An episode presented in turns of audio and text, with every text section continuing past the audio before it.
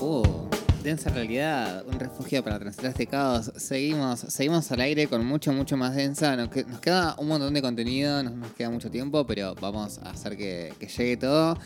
No podía faltar el gabinete hoy, no podía faltar. Gabinete del Dr. Galigari. Era una de mis películas favoritas. Creo que es de 1932. Estaba fascinado.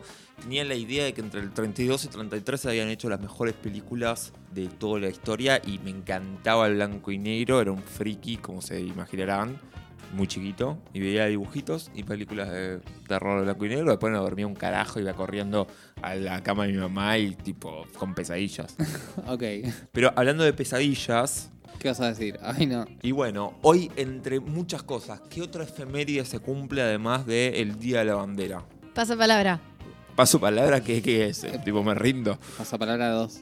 Hace cuatro años exactamente, el Fondo Monetario Internacional desembolsaba su primer préstamo Ay, a claro, la. Argentina después cosas- de varios años. Son cosas que uno no quiere recordar. Día de la Bandera, eso es una cosa increíble, ¿eh? ¿Cómo juegan con lo simbólico para pensarlo, no? Sí, como que rankea con eh, las disculpas de Macri al rey cuando dijo que San Martín debe estar muy arrepentido de la independencia. Y rankea también Condescendimos de los barcos, para ser justos y equitativos. cuando ascendimos de los barcos para ser justos y equitativos. A mí me boludearon un viaje, todo el viaje estaba con compañeros de otros países latinoamericanos. Yo era el único argentino. Alguien tiene la mala idea de poner un pescado en una caja al lado mío. Íbamos a viajar 16 horas en micro y yo me quejo. Y empiezan todos, ay, porque el argentino desciende de barcos y los argentinos no viajan con animales. Para mí, bueno, qué sé yo. Pero bueno, 16 horas con olor a pescado y boludeado. Todo por culpa de Alberto. Gracias, Alverso. Pero bueno, la cuestión es que hace cuatro años exactamente desembolsaba, qué palabra difícil para mí, ¿eh? un préstamo que se hizo del Fondo Monetario eh, Internacional a Argentina, un desembolso programado por 57 mil millones de dólares, que al final terminan siendo alrededor de 45 mil millones nada más. Todo esto Pero- porque Alberto no tomó todo lo que. O sea, no, Alberto Claro, canceló los que se faltaban. empezaron a generar los desembolsos y cuando asume el nuevo gobierno al frente de todo, cancela. Pero hay un dato ahí que me parece que es importante para que tengamos y dimensionemos cuánta guita se había prestado. Esto implicaba la mitad del financiamiento que tenía el Fondo Monetario Internacional que tuvo después con todos los países, 85 países miembros, todos los desembolsos que hizo en la pandemia. Estamos hablando de que a, un solo país se le había prestado la mitad para problemas de pandemia. O sea, to- toda la guita que prestó el fondo a todos los países integrantes durante la pandemia la mitad es la mitad de lo que nos prestó a nosotros antes Claro. de la pandemia para que Macri intente ser reelecto. Y no le salió, por suerte. No le salió por Pero digo, suerte. para que demos una magnitud de que lo que se está hablando es algo que va a condicionar a la Argentina Claro, sí. indefectiblemente durante muchos años, claro. Sí. Entonces al final, bueno, hubo un poco de desembolsos menos, pero que es un tema que hasta el día de hoy sigue pesando. ¿Y por qué lo trato, lo traigo hoy? Es porque me parece que de alguna manera las noticias de la última semana estuvo muy vinculado a eh, la cuestión económica. Se supo los datos de la inflación, estamos con una inflación que parece que interanualmente va a rodar los 60 y pico por ciento. Algunas notas más, no interanuales, sino de la, la inflación acumulada en los últimos tres meses, plantean que puede llegar al 100%. Lo cierto es que hoy en día Argentina es el segundo país con más inflación de Latinoamérica, solamente después de, de Venezuela. Estamos hablando de una situación que cada semana, cada día que pasa, se vuelve más, más onerosa, más pesada para los que viven de los pesos y del bolsillo Sí, sí, sí, de los todo- laburantes, estamos ¿no? todas cada día más eh, la señora que dijo no queremos ser Valenzuela.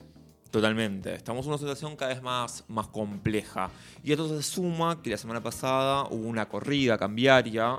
Muchos indican que tuvo que ver con la propia mala gestión o mala coordinación dentro de- del gobierno por una venta de bonos de Enarsa, bonos SER, que generó una corrida en la deuda de pesos. Esto es Me- importante. Me llegó el dato eh, de que también hubo, hubo opereta de la oposición ahí. No quiero santificar al gobierno con esto, pero me llegó el dato de que hubo algunos economistas de la oposición diciendo el próximo gobierno va a defaultear.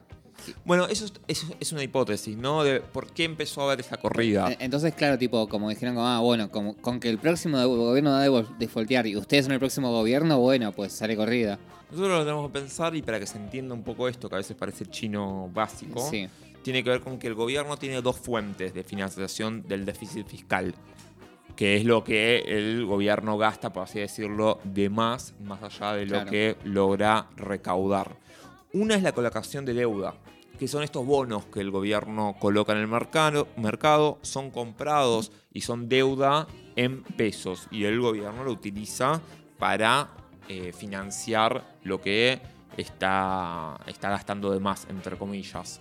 La otra es la emisión fiscal, que pese a lo que diga, digamos, incluso algunas tribus heterodoxas, la emisión en algunas circunstancias es inflacionaria. Eso no, no es el único motivo de la inflación, pero si no hay un respaldo de divisas o de fuentes de la base monetaria, etcétera, es inflacionaria. Entonces, lo que tiene el, gobierno como capacidad es tratar de generar lo que se llaman los rollover, que es ir generando refinanciaciones de la deuda. ¿Qué pasa? Cuando un accionista muy grande, un jugador muy grande, hace un movimiento muy brusco, lo que termina pasando es, entre comillas, esto de, bueno, hay un humor del mercado que empieza a jugar rápido. Si todo en Arsa hace toda una venta de bonos sin coordinarlo para que haya otro sector del Estado que compre o algo por el estilo, bueno, hay un movimiento muy brusco en el mercado. Esto es un elemento.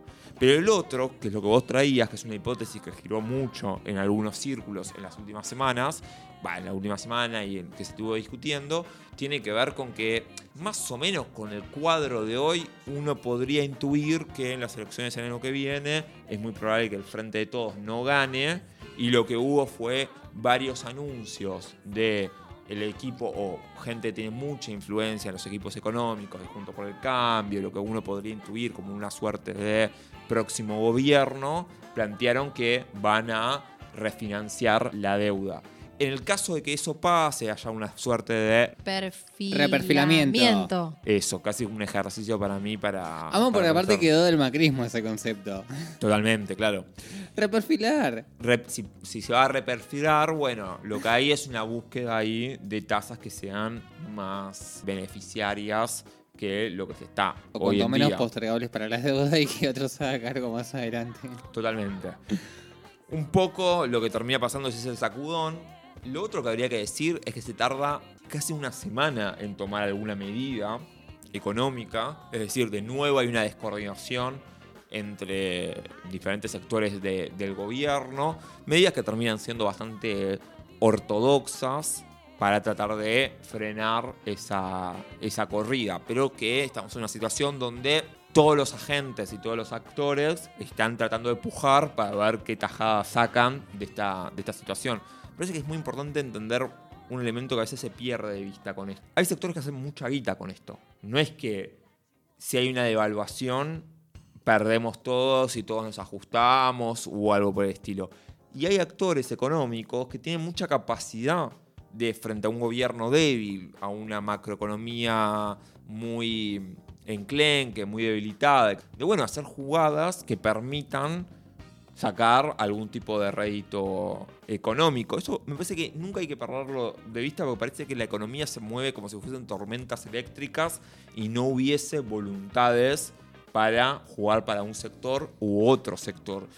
Y esto tiene que ver con que hay una búsqueda de algunos sectores de generar una maxi evaluación, o sea, una evaluación fuerte, que es muy parecido, digamos, a lo que termina pasando.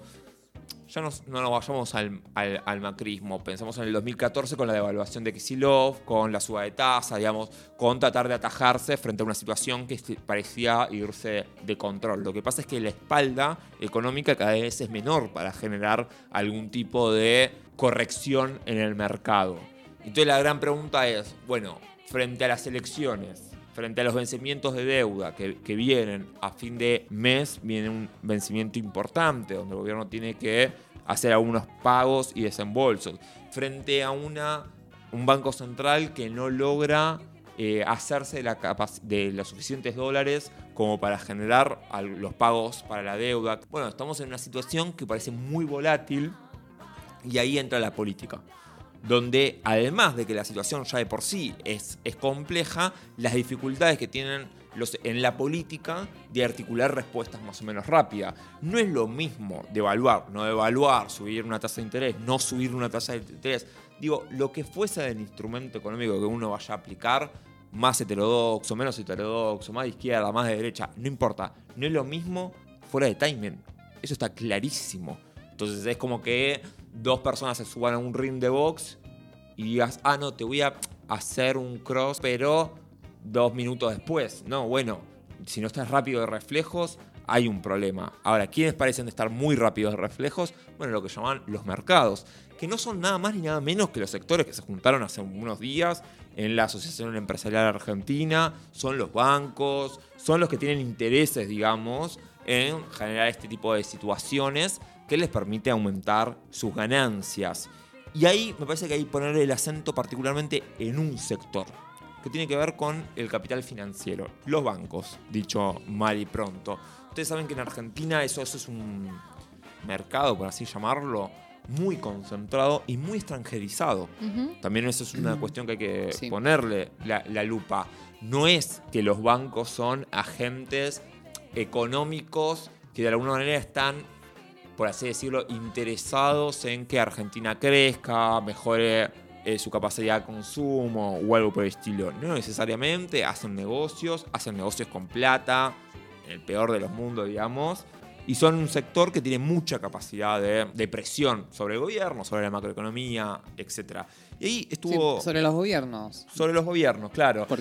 porque, porque, es como, y no me quiero ir mucho del tema, pero es algo que es como muy recurrente en todas, no sé, cuando ganó Boric el año pasado en Chile, eh, lo mismo, era como ah, eh, preocupación en los mercados, porque entonces parece que el mercado es como una un índice eh, que la población ha de tener en cuenta en el momento de, votar, porque si no votas lo que quieren los, los mercados, ah, se te viene la, la fea. Y fíjate que tiene que ver con una cuestión que a veces hasta escapa la lógica política e ideológica. Después del 2017, diciembre del 2017, cuando el macrismo no logra aplicar algunas de sus reformas estructurales, también hubo una corrida, también hubo una tormenta en los mercados. Es decir, los mercados tienen una capacidad sobre la democracia de hacer política que es constante, mientras los ciudadanos van a votar una vez cada cuatro años. Entonces me parece que hay que poner un, ojo para pensar, bueno, ¿a qué llamamos democracia? A que estos tipos puedan especular mes a mes y cambiarnos la vida a todos. Y condicionar los votos también, porque si durante toda una campaña electoral me estás diciendo, no, no, no, si votás a este, los mercados van a hacer esto, no me estás dejando elegir. Totalmente. Me parece que hay un elemento que hay que poner volvemos a lo que hablábamos hace un rato, ¿no? Sobre, sí, somos todos formalmente parte de esta democracia y del sistema político, pero la verdad es que hay sectores que tienen mucho más incidencia en las decisiones económicas que otros. Y acá traigo a, colección un, trabajo que hizo un, viejo economista, Horacio Robelli, el cual siempre recomiendo mucho seguir de cerca, con una mirada muy, muy aguda. Él plantea que para el 30 de diciembre del 2019, la suma del ELIX y de mm, pases en pesos era de 18.811 millones de dólares. Estamos hablando de papeles que el Estado emite como forma para justamente financiar elementos en la necesidad de hacerse de pesos, etc. En ese momento el tipo de cambio era de 63 pesos por dólar. Estamos hablando de que, si bien estamos hablando de 18.800 11 millones de dólares, no son los mismos dólares que, hoy en día, evidentemente. La sabe todo argentino que haya ido al super en los últimos meses. Para el 7 de junio de este año, o sea, para hace unos días, esa cifra asciende a 45.598 millones de dólares, con un tipo de cambio oficial en 127. Es decir, hay un sector que viene creciendo mucho, que tiene que ver con el capital financiero, que tiene que ver con los que hacen plata con la plata y ponerla en circulación o no ponerla en circulación, mientras que, por ejemplo, el Estado no tiene para gastar en jubilaciones, en, en educación, porque todo esto se paga con tasas de interés mes a mes, que quien se la queda, de nuevo, son los bancos. Entonces ahí, por un lado, para verlo políticamente, se me viene la frase de Alberto de entre los bancos y los jubilados, yo voy a elegir a los jubilados, bueno, llamado de atención, efectivamente los jubilados siguen viviendo igual o peor, mientras los bancos están haciendo muchísima plata. Pero un segundo elemento para pensar que tiene que ver con, bueno, ¿qué está pasando en esta Argentina que parece que crece? Crecen las exportaciones, tenemos exportaciones récords, crece algunos sectores de movimientos financieros, pero que nadie ve, nadie que viva de su sueldo, ningún laburante ve una mejoría en su bienestar. Entonces, me parece que ahí la gran pregunta es, ok, ¿quién se está quedando con todo esto? ¿Qué está pasando? Que, y esto es terrible, ¿no? Pero digamos, que en una coyuntura que desde el punto de vista de la inserción económica internacional, Argentina tendría toda la capacidad de generar mejorías, digo, es terrible porque eso tiene que ver con la guerra, entre otros factores, pero lo cierto es que vivimos con una inflación que viene interanualizada en el 60%. Entonces, la gran pregunta es, bueno, ¿cómo se va a llegar al 2023? ¿Y con quiénes, de alguna manera, nos tenemos que pelear o el gobierno se va a tener que pelear? ¿Con los jubilados, con los que ganan de sueldos en pesos o con los que están haciendo plata con este festival de especulación financiera, donde todos están viendo qué tajada van a sacar de todos los argentinos y argentinas, en definitiva, mientras muchos y cada vez más están pensando si llegan o no a fin de mes. Y una cosita agrego que decías recién como hay que ver qué va a hacer el gobierno, si efectivamente defiende los jubilados o los bancos, y agrego una dimensión más de eso, que es que ver qué tanto va a poder hacer un gobierno ante esa circunstancia. Totalmente. Última cuestión para, para irnos ya al corte, si les parece, porque esto es déficit, esto es gasto.